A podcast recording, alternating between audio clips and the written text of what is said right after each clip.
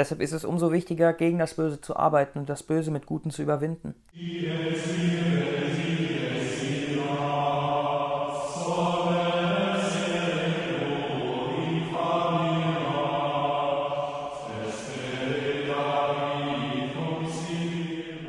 Hallo, schön, dass ihr euch die zweite Folge unseres Podcasts anhört. Heute ein etwas ernsteres Thema, daher auch andere Musik, die im Hintergrund spielt und andere Intro-Musik und Outro-Musik. Also die Outro-Musik werdet ihr später merken. Und ähm, genau, ich mache jetzt mal keine lange Einleitung, sondern ich komme gleich mal auf den Punkt. Also das Thema heute ist hauptsächlich Exorzismus und sonst eben dunkle Mächte, der Teufel und die Hölle. Genau. Ähm, ich selbst habe mich damit noch nicht wirklich befasst, mit Exorzismus, Dämonen und allem, was dazugehört. Und deswegen führen wir heute praktisch ein Interview, weil der Luca da relativ viel Ahnung hat, würde ich jetzt mal sagen. Definitiv mehr Ahnung als ich. Ja. Gut. Ähm, genau. Legen wir einfach mal los. Also am besten erklärst du einmal, was überhaupt Exorzismus ist. Naja, ein Exorzismus ist im Prinzip nichts anderes als eine rituelle Vertreibung ähm, böser Mächte. Das muss nicht unbedingt bei Menschen nur sein, das kann auch genauso gut in Gegenständen sein, bei in Tieren. Ähm, ja, im Prinzip ist das auch in jeder Konfession ähm, vorhanden, bei Freikirchen, Katholiken, sogar bei Protestanten, bei der evangelischen Kirche, aber in einer abgeschwachten Form. Heute beschäftigen wir uns hauptsächlich mit der katholischen Form des Exorzismus, der wohl bekanntesten. Okay. Krass, aber bei Tieren? Also so, wie macht sich das dann bemerkbar, dass die das praktisch brauchen, so ein Exorzismus? Nun ja, bei Tieren ist das etwas ähm, schwieriger. Meistens ist es ja ein Mensch, ein Bauer oder wer auch immer, ein Viehhalter eben, der einen Priester dann anruft, um ähm, eben darum zu bitten, sich das Tier anzuschauen. Wenn das Tier beispielsweise aus unerklärlichen Gründen auf einmal aggressiv gegenüber anderen Tieren ist, dem Menschen ist, nicht und keine Tollwut hat. Also man muss immer erst auch beim Menschen psychische wie äh, körperliche Krankheiten ausschließen. Beziehungsweise man arbeitet mit Psychologen und Ärzten zusammen, Hand in Hand, als ähm, Exorzist. Ein weiteres Indiz bei Tieren ist zum Beispiel, wenn der, wenn der Besitzer ein Kreuz umhat, eine Kreuzkette oder, keine Ahnung, Bibel lesen möchte in seiner Scheune und da ist das Tier und das Tier rastet absolut aus. Also schlimmer, als man sich das vorstellen möchte. Okay. Das sind Beispiele für Tiere. Und bei Gegenständen? Das ist dieses typische, wenn man, du kennst doch bestimmt den Film Annabelle. Mhm. Ja. Eine verwunschene ähm, Puppe. Ah, ja. Bestes Beispiel. Ich kann ähm, nur jedem empfehlen, der sich mit diesem Thema auseinandersetzen möchte und den Film Annabelle noch nicht geschaut hat, schaut den Film Annabelle. Ähm, um über verwunschene Gegenstände ein wenig. Denn das ist ein echter Fall und das ist auch, ich würde schon sagen, nicht nur unbedingt ist, natürlich sind auch Elemente da drin, die einen Horrorfilm spannender machen, aber es ist schon sehr, sehr gut dokumentiert worden. Mhm. Ähm, Und dann natürlich zur Frage, wozu ja ein Exorzismus führt, ist ja praktisch dann Besessenheit. nee, du meinst, die, die, also ein, ein Exorzismus befreit einen von Ja, der genau, Besessenheit. genau, sorry. Und ähm, genau da ist meine Frage, ab wann ist man besessen? Weil ich denke da zum Beispiel an den YouTube-Kanal Gewitter im Kopf. Ja. Und ähm, da ist das ja so, dass der eine von beiden Tourette hat. Also es sind zwei Leute, die leiten diesen YouTube-Kanal und das ist auch auf eine humorvolle Art und Weise, gehen die eben mit dem Tourette-Syndrom um. Und der hat ja auch Epilepsie. Ja. Und da wollte ich äh, nachfragen, ob das bei ihm auch so ist, dass der besessen ist oder wie man generell bei Menschen entscheidet, ob jemand besessen ist. Also eine Besessenheit zeigt sich in mehreren Symptomen. Einerseits ist es, dass Menschen, das ist tatsächlich bei Jan, ähm, demjenigen, der Tourette hat, bei Gewitter im Kopf, auch der Fall, dass Menschen ähm, Sprachen sprechen können, die sie eigentlich nie gelernt haben. Mhm. Oder dass sie, ähm, dass sie eben komplett abgeneigt sind von dem Heiligen. Bedeutet, sie möchten zum Beispiel die heilige Messe eigentlich betreten, möchten auch teilnehmen, aber sie können es einfach nicht, aus unerklärlichen Gründen. Oder ähm, sie sehen Ikonenbilder, also Heiligenbilder an der Wand und werden enorm aggressiv. Das ist bei Jan ja nicht der Fall. Das ist eigentlich das häufigste Indiz. Okay. Also Also die Abgrenzung vom, vom, von Gutem, von, Von Sachen, gut. die Gott geschickt hat praktisch. Richtig. Also wenn man, wenn eine Person absolut sich dagegen sträubt, mit äh, physischer Gewalt auch, dann kann man davon schon schwer ausgehen. Man muss immer mit Ärzten und Psychologen arbeiten. Das möchte ich auch in diesem ähm, Podcast mehrmals betonen. Das ist kein Kinderspiel, das Ganze. Das ist ein ernstes Thema. Das ist eine Besessenheit ist äußerst selten. Das ist nicht häufig. Die meisten haben eben eine körperliche oder eine geistige ähm, Erkrankung, die zu bestimmten Umständen führt. Ja. Und ähm, Besessenheit ist ja praktisch durch Dämonen. So, also Dämonen, durch böse Mächte, genau, die. Oder durch den Teufel selbst, genau. Mhm. Ja. Und praktisch, wenn wir jetzt von Teufel schon sprechen, glaubst du an den Teufel? Also, ich will erstmal kurz erklären, wie ich so dazu stehe und ähm, damit sich eben für dich erklärt, warum ich diese Frage überhaupt stelle. Also, eigentlich glaube ich persönlich nicht an den Teufel, beziehungsweise nicht an den Teufel als Person. Also für mich ist der Teufel keine reale Person, sondern eben ein Ausdruck für die Erfahrung des Bösen. So. Und das heißt aber nicht, dass das genau so ist oder dass es ihn nicht gibt. Ich kann mich da natürlich auch irren. Ich weiß es ja nicht. Es gibt genug Menschen, die von Dämonen, bösen Mächten, Geistern und generell übernatürlichen Wesen berichten. Ich habe selbst aber noch nie das Gefühl gehabt, dass gerade ein Dämon in mir ist oder einen gespürt oder mir nahestehende Menschen hatten sowas auch noch nicht. Deswegen habe ich mich damit auch vorher noch nicht beschäftigt und deswegen ist es für mich ganz, ganz schwierig, mich diesem Thema auch zu nähern. Und ich halte es aber nicht für Schwachsinn oder bescheuert, wenn irgendjemand davon erzählt oder wenn ich darüber lese oder so. Ähm, wie gesagt, ich bin da einfach super zwiegespalten und weiß da echt nicht, was ich da genau von halten soll. Ja, deswegen frage ich jetzt dich, wie stehst du dazu? Gibt es für dich den Teufel? Für mich gibt es den Teufel definitiv. Ähm, Teufel als Person, das ist immer schwierig. Person, man muss die Person definieren. Ich würde sagen, für jedes Gute gibt es eben auch ein Pardon. Und das ist ähm, das Böse, Mhm. leider. Ähm, in der Bibel ist der Fall Luzifers auch ähm, eben genannt. Also der, dass das Lucifer eben auch ähm, im Prinzip ist er ja der Teufel, den wir kennen. Und ähm, der hat eben auch seine, seine Gehilfen, so wie Gott eben seine Engel hat, hat der Teufel eben die Dämonen, die bösen Geister. Ähm, genau, das ist im Prinzip so, denke ich darüber. Ich kann verstehen, warum sehr viele Menschen sich dagegen auch sträuben, diesen Glauben zu haben. Dadurch, dass viele Menschen auch nicht unbedingt Böses in ihr Leben lassen wollen, sich nicht von Negativen beeinflussen lassen wollen, also auch keine negativen Gedanken haben Mhm. wollen, kann ich mir gut vorstellen, dass es eben viele Menschen gibt, die das einfach negieren und von sich weisen. Aber das ist leider das Problem, denn ich denke, die größte Errungenschaft, die der Teufel und Dämonen in unserer Welt geschaffen haben, ist, dass wir glauben, dass er nicht existiert. Mhm. Das ist ein Zitat von einem Exorzisten tatsächlich, ähm, von dem ich auch tatsächlich sehr ähm, inspiriert wurde, mir das Ganze auch das Thema anzuhören und zu Mhm. schauen und mich damit zu befassen. Aber zu der, jetzt habe ich mal eine ganz kurze Frage Mhm. zwischendurch. Wenn du sagst, du hast noch nie wirklich Böses erfahren, also in dem, in dem Sinne mit Dämonen und sonstigen über, Mhm. also spirituellem Übermenschlichen, Mhm. dann frage ich dich, was würdest du denn sagen, wenn zum Beispiel Dinge ganz plötzlich passieren, auftreten, du siehst etwas und du denkst in dem Moment, das ist nicht richtig, Mhm. da stimmt irgendwas nicht, Mhm. aber du kannst es dir nicht erklären, was da Mhm. gerade falsch ist.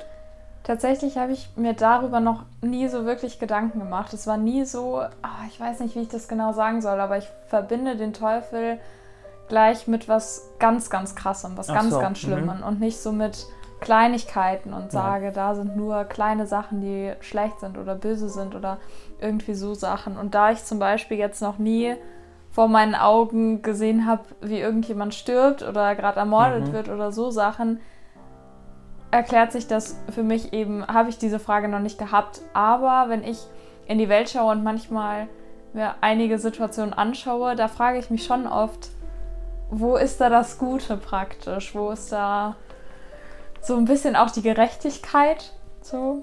Für mich ist zum Beispiel auch ganz klar, dass Adolf Hitler Böses in sich trug. Mhm. Also ich meine, klar, Böses in sich trug ist ähm, keine Frage. Ja. Er war ja. ein böser Mensch. Nur denke ich, dass er an sich, dass, dass jeder Mensch, der böse ist, eben einen Zugang gelassen hat, um Böses in sich zu mhm. lassen. Denn ich denke nicht, also kein Mensch kommt auf diese Erde und ist böse. Mhm. Außer der Antichrist, aber das ist ein anderes Thema. Ähm, deshalb denke ich, dass jeder in, seinem, in der Zeit seines Lebens irgendwann das Böse in sich lassen mhm. haben muss. Mhm. Und so bei jeglicher Art von, von bösen Menschen, eben Terroristen, Diktatoren, Tyrannen, ja. wie auch immer. Okay, muss ich kurz sagen lassen. ähm, genau, äh, dann geht es ja weiter. Und zwar, wenn wir jetzt bei Exorzismus sind und das sozusagen das Hauptthema ist, fragt man sich natürlich, wie läuft so ein Exorzismus überhaupt ab? Also wie passiert das alles? Weil wenn man sich Horrorfilme anschaut, die dann irgendwie über Exorzismus handeln oder so, ist es ja oft so, dass dann irgendwelche besessenen Menschen praktisch am Bett gefesselt sind, aus dem Fenster springen, was auch immer so. Und ähm, da ist halt die Frage, ob Horrorfilme das wirklich super, super extrem darstellen oder ob das wirklich so ist oder zumindest annähernd so. Horrorfilme ähm, überdramatisieren vieles. Mhm. Also ich meine, es ist nicht möglich, unbedingt einen Exorzismus so gut zu verkaufen, weil es, wenn es eine reale Situation ist, Personen verängstigen würde. Deshalb muss man manche Sachen wegdichten und manche dazu dichten, mhm. um die Spannung aufrechtzuerhalten und es gut verkaufen zu können. Das ist auch vollkommen in Ordnung. Denn ein ex echter Exorzismus sollte nicht ähm, verkauft werden. Das ist nichts, mhm. womit man Geld machen sollte. Mhm. Um zu dem Ablauf eines Exorzismus zu kommen, ähm, ist, man unterscheidet zwischen dem kleinen und dem großen Exorzismus. Der kleine Exorzismus wird nur von Laien durchgeführt, mhm. äh, kann auch von Laien durchgeführt mhm. werden. Der große wird nur von Priestern, mhm. von ausgewählten Exorzisten durchgeführt und darf auch nur durchgeführt werden, wenn eine Erlaubnis eines Bischofs erteilt mhm. wurde. Nun ja, im Prinzip beginnt der große Exorzismus, äh, ist eigentlich wie ein ganzer Gottesdienst, kann man sich das vorstellen. Mhm. Es ist, ähm, also zuerst wird Weihwasser auf den ähm, Betroffenen gesprenkelt. Das soll zur Erinnerung der Taufe gelten, mhm. Also die Tauferinnerung. Dann ruft man ähm, eben den Heiligen Geist an für Fürsprache. Gott und die Heiligen. Dann kann man entscheiden, ob man noch Psalmgebiete dazu nimmt. Mhm. Weil manche machen es, manche machen es nicht. Legt man da irgendwie ab, so von wegen, der braucht jetzt praktisch einen Psalm oder der nicht? Oder? Ich, ja, genau, es gibt Situationen, in denen es vielleicht passend ist, in manchen eben nicht passend ist. Mhm. Und das kommt auch auf die Präferenz des jeweiligen Priesters natürlich drauf an, ob er es möchte oder nicht. Und dann wird ein Evangeliumstext vorgelesen. Und daraufhin kommt das Handauflegen, die erste wirklich physische Berührung des Priesters ähm, mit dem Betroffenen. Ähm, da wird die Hand aufgelegt und man möchte den Heiligen Geist ähm, darum bitten, also der Heilige Geist wird angerufen, man möchte die, den Heiligen Geist darum bitten, denjenigen zu verlassen, also den, der Dämon soll den Menschen verlassen. Danach wird das Glaubensbekenntnis gesprochen und wieder eine Erinnerung an die Taufe und die Absagung von Satan. Und daraufhin wird noch das Kruzifix gezeigt und dann eigentlich erst beginnt der eigentliche Teil des Exorzismus. Okay. Denn dann kommt die volle Bitte an Gott, den Dämon auszutreiben. Das ist ein, ein etwas längerer Prozess, ähm, diese Bitte an Gott. Und daraufhin folgt der Befehl an den Teufel im Namen Jesu Christi, den Besessenen zu verlassen. Mhm. Und Gott hat die Macht, das zu machen, dadurch, weil Jesus ja praktisch gegen den Teufel schon gesiegt hat. Richtig. Mhm. Genau, das ist es. Weil Jesus Christus hat den Tod und den, das Böse ja schon überwunden. Der kleine Exorzismus ist im Prinzip einfach nur die abgespeckte Form des Ganzen. Da werden meistens, also Psalmen werden da eher weggelassen, der Evangeliumstext meines Wissens auch. Das Glaubensbekenntnis ist Teil davon. Ähm, Kruzifix und Weihwasser auch. Nur ähm, die Erinnerung an die Taufe, also das, die, die Absagung von Satan wird weggelassen. Tatsächlich ist es zum Beispiel auch so, dass der kleine Exorzismus bei einer katholischen Taufe vollzogen wird. Ach, okay. Also ich weiß nicht, ob du schon mal bei einer katholischen Taufe dabei warst. Nee, mein kleiner, katholische Taufe, Taufe noch nicht. Mein kleiner Bruder ist katholisch getauft. Mhm. Und während des Gottesdienstes leitet der Priester im Prinzip die Gemeinde an, ihm mitzusprechen. Und zwar zuerst ähm, die Zusage des, an das Gute, also an Gott, mhm. dass man ihm mit Demut folgt und weiteres. Und eben die Absagung des Bösen, mhm. Satans. Das ist ein kleiner Teil aus ähm, dem Exorzismus, genau. Und wann wird entschieden, ob das ein kleiner oder ein großer Exorzismus ist? Nun, das, das, steht auch alles in dem Buch Der Exorzismus der katholischen Kirche. Du meinst, wann entschieden wird, ob die Person einen großen genau, oder einen genau, kleinen Exorzismus ja. braucht?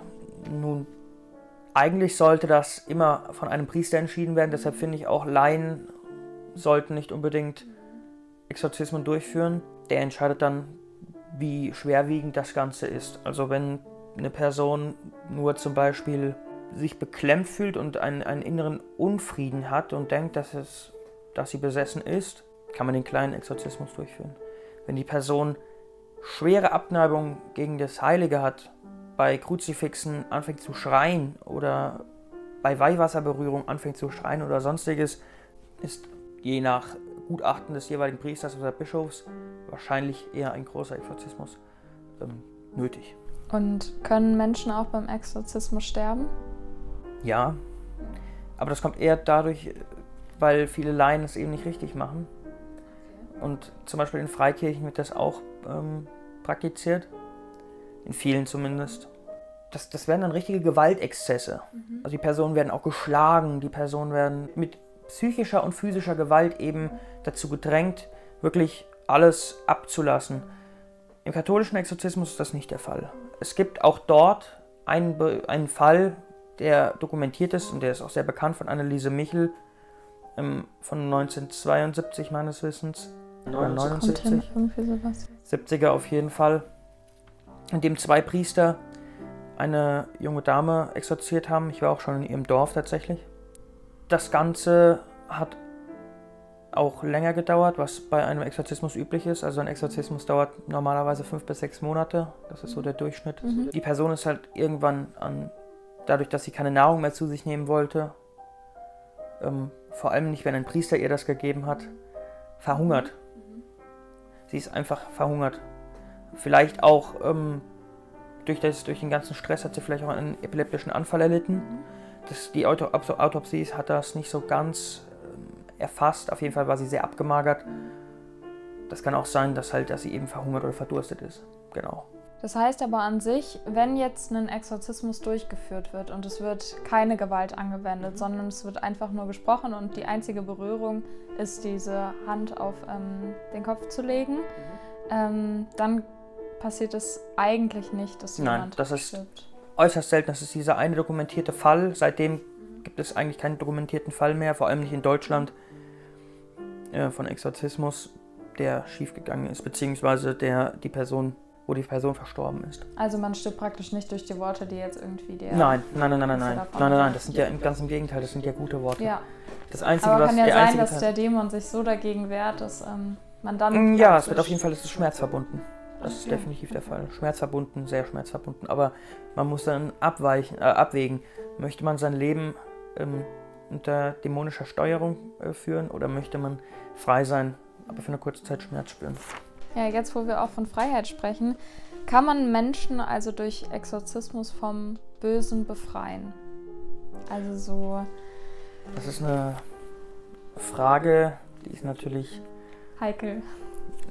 Ja, auch hochtheologisch. Mhm. Ähm, man kann durchaus Menschen von bösen Mächten befreien. Bedeutet von Dämonen, vom Teufel selbst, was auch immer.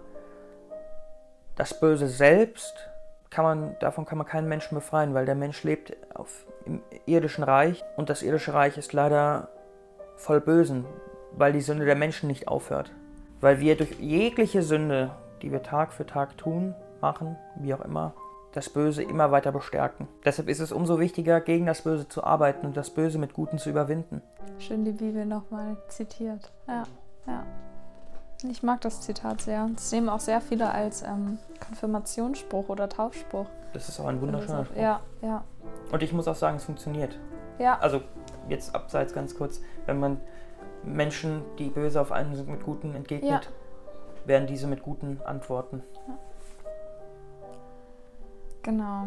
Dann eben generell, aber du hast die Frage praktisch schon beantwortet, ob man den Menschen allgemein nicht nur durch Exorzismus, sondern generell vom Bösen befreien kann. Wie gesagt, nein, vom generellen Bösen lässt sich der Mensch nicht befreien. Das einzige, die einzige Befreiung vom generellen Bösen ist ähm, durch Jesus Christus erlangt, durch das ewige Leben, indem wir eben ins Himmelreich kommen, ins Paradies. Da ist jegliche Sünde und jegliches Böse abgewandt von uns. Und wenn ich jetzt daran denke, dass mein 13-jähriges Ich hier sitzen würde und dieses Interview führen würde, würde das natürlich über die Hölle, den Teufel und Dämonen nachdenken, wozu auch dieses Gespräch ja praktisch verleitet. Aber dann würde sich dieses 13-jährige Ich definitiv fragen, wenn wir schon über Hölle reden und der Teufel, wie ein liebender Gott es zulassen kann oder beziehungsweise uns Menschen äh, in die Hölle schicken kann. Nun ja, also ich denke nicht, dass Gott uns in die Hölle schickt. Das ist nicht der richtige Ansatz. Man muss sich überlegen, Gott, es ist schwer zu vergleichen, einen, einen menschlichen Vater mit Gott. Aber wenn man, wenn man jetzt mal selbst sich in die Rolle eines Vaters versetzt und man hat zwei Kinder, man liebt beide bedingungslos. Das eine Kind, aber man muss entscheiden, das eine Kind kommt in den Himmel, das andere in die Hölle. Wofür würde man sich entscheiden? Beide Kinder sind sünd, sündhaft. Beide Kinder haben in ihrem Leben Falsches getan. Sie sind trotzdem deine Kinder und du liebst sie. Welches Kind würdest du in die Hölle schicken? Ja. Keines von beiden. Du Eben. würdest sagen, nimm mich. Ich Nämlich- gehe lieber anstatt meine Kinder. Richtig. Und ja. das hat Gott getan durch Jesus Christus. Er hat sich selbst geopfert, um uns von unseren Sünden zu befreien. Das Böse existiert weiterhin leider. Und das ist auch der Grund, warum er sich opfern muss, weil das Böse nicht aufhört. Gott schickt uns nicht in die Hölle, wenn nur ein kleiner Funken Gutes in uns herrscht und wir an Jesus Christus glauben und ihn anrufen, selbst in letzter Sekunde unseres Lebens, erlangen wir das ewige Leben im Paradies. Wenn wir aber vollkommen verbittert sind, unser Herz kein gutes Stück trägt und wir Gott nicht annehmen wollen, überhaupt nicht zu ihm wollen, warum sollte uns Gott die Tür öffnen dann? Und es ist doch auch so, dass man um seine Vergebung bitten muss. Also wenn ich zum Beispiel jetzt, ich bin ja sündhaft, ich würde niemals von mir behaupten, dass ich nie etwas Schlimmes in meinem Leben getan habe und dass ich immer der total netteste und freundlichste und gutmütigste Mensch bin, sondern leider sind wir ja alle sündhaft. Und ähm, wenn wir aber im Endeffekt unsere Schuld eingestehen und praktisch um Vergebung bei Gott bitten, dann erlangen wir ja auch das ewige Leben. Und ich finde das immer, um ehrlich zu sein, sehr beruhigend und das nimmt mir auch die Angst vom Tod, weil das ist ja so praktisch das, was mich immer beruhigt. Dieser Gedanke, dass ich durch Jesus ins Himmelreich komme. Ich glaube, die wenigsten Menschen haben Angst vor dem Tod. Ich glaube, die meisten Menschen haben Angst vor dem Sterben. Mhm. Ich glaube, da muss man differenzieren. Mhm. Der Tod an sich ist durch Jesus Christus, zumindest Christen glauben daran, Mhm. ähm, besiegelt. Mhm. Der Tod ist überwunden. Atheisten würden dann sagen, gut, danach passiert halt nichts mehr. Mhm. Ist ja dann auch kein Mhm. Problem, weil du spürst es ja nicht Ja, mehr, du ja. hast nichts mehr davon. Andere, also jegliche Religion glaubt ja daran, dass sie ins, für die Person ins Paradies kommt.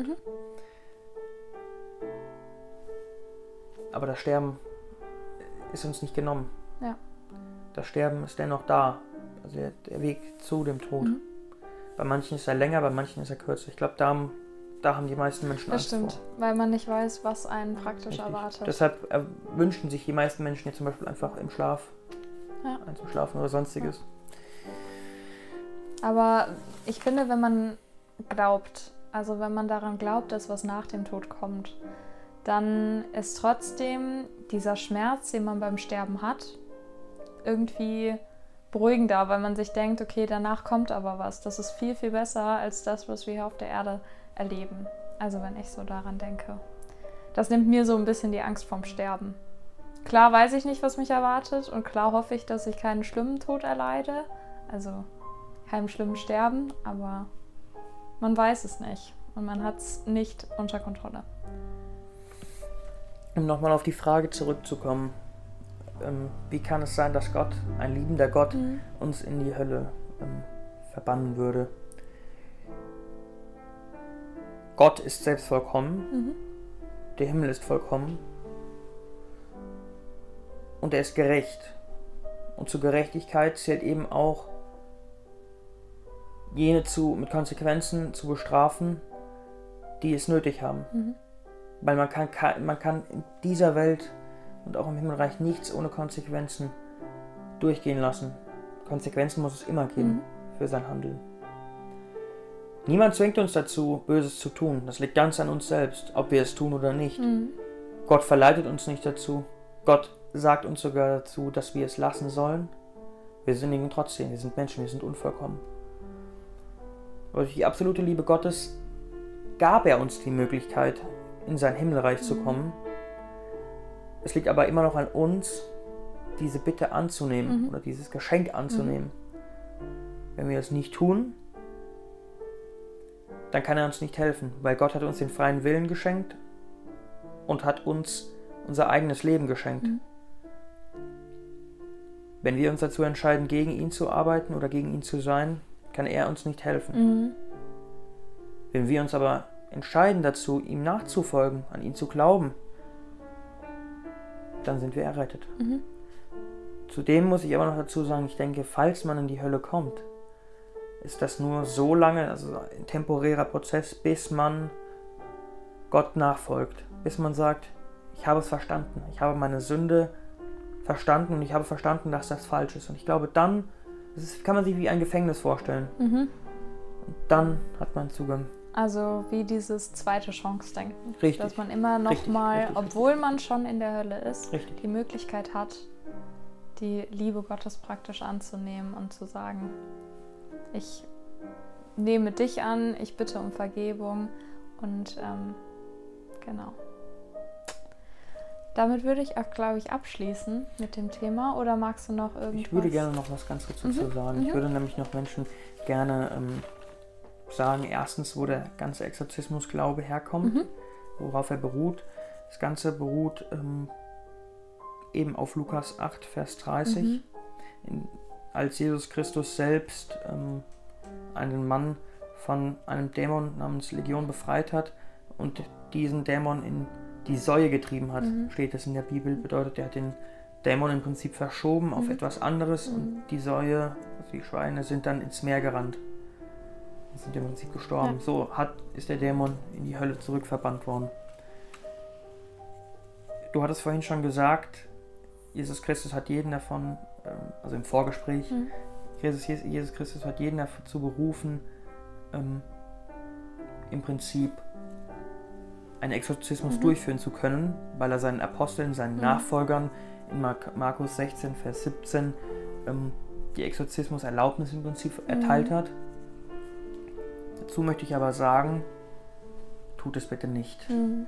Wenn ihr Laien seid, wenn ihr keine Priester seid, wenn ihr euch mit dem Thema nicht wirklich gut genug auseinandergesetzt habt, tut es nicht. Ich denke zwar nicht, dass jemand, der das hört, vorhat, einen Mhm. Exorzismus durchzuführen, dennoch möchte ich das sagen. Mhm. Und dann zum Abschluss möchte ich noch sagen, wie man sich vor einem Exorzismus schützen kann. Mhm. Das eine ist die Beichte. Mhm. Protestanten ist die Beichte natürlich verrufen. Mhm. Martin Luther sagte, ähm, man kann seine Beichte direkt vor Gott bringen, auch in Ordnung. Nur man muss seine Sünden von sich lassen und um Vergebung bitten und Buße tun. Der Besuch der Messe, des Gottesdienstes, klar, da wird man jeden, jedes Mal gesegnet, das ist äh, selbstverständlich. Die Anbetung der Eucharistie oder bei uns des Abendmahls, Gebete, Rosenkranz oder Psalme, Kruzifixe, Weihwasser und Katechumenöl. Mhm. Das ist das, was man auch bei, bei den Katholiken als, ähm, als, als, als, als Öl, als Weihöl benutzt mhm, im mhm. Prinzip bei der Taufe. Genau. Das ist im Prinzip der Abschluss ähm, zu dem ganzen Thema. Ich würde dennoch noch, weil wir das jedes Mal machen mhm. bei unserem ähm, bei, bei unserem Podcast, möchte ich nochmal zum Abschluss eine Bibelstelle vorlesen. Und zwar genau jene, ähm, in der Jesus Christus den Mann von ähm, dem Dämon befreite. Mhm. Das heißt, dieses Mal ist es kein spontaner Nein, Bibelaufschlag, dieses Mal ist es kein spontaner Bibelaufschlag. Ich denke, es passt aber halt ja. eben ja. sehr gut.